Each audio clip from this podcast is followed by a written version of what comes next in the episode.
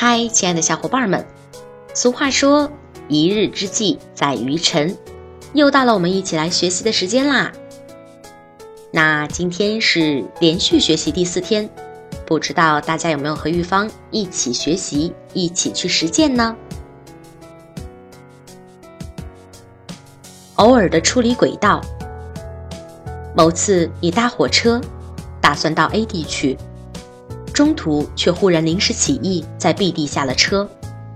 也许是别致的地名吸引了你，也许是偶然一瞥的风景触动了你。总之，你就这样改变了本来预定的行程，然后经历了一场充满惊奇的意外之旅。A 地是你原先的目标，B 地却是让你体会了小小的冒险。回忆起来，你说，那是一次令你难忘的出轨经验。生命中，许多时候不也如此？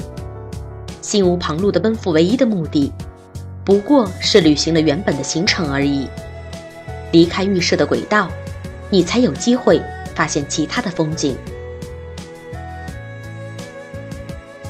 悄悄的，悄悄的，回归平静。曾经有一段时间，你心情低落，甚至懒得拉开窗帘。看看窗外的阳光，因此你当然也忘了去看看窗台上那一盆每天都需要喝水的玛格丽特。如此不知过了多久，总算有一天，你度过了心情的低潮，同时也想起了你的玛格丽特。天啊，可怜的花，它还活着吗？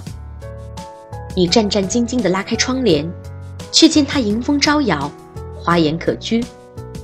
原来，在过去的这段日子里，你虽然忘了喂它水喝，老天却没忘了以雨露眷顾它呢。许多事情悄悄地在你的视线之外进行着，而且悄悄地安排好了他们自己。天生万物，天养万物，一切其实无需担心。你只要做的，就是做好自己，不留任何遗憾。这一生，足矣。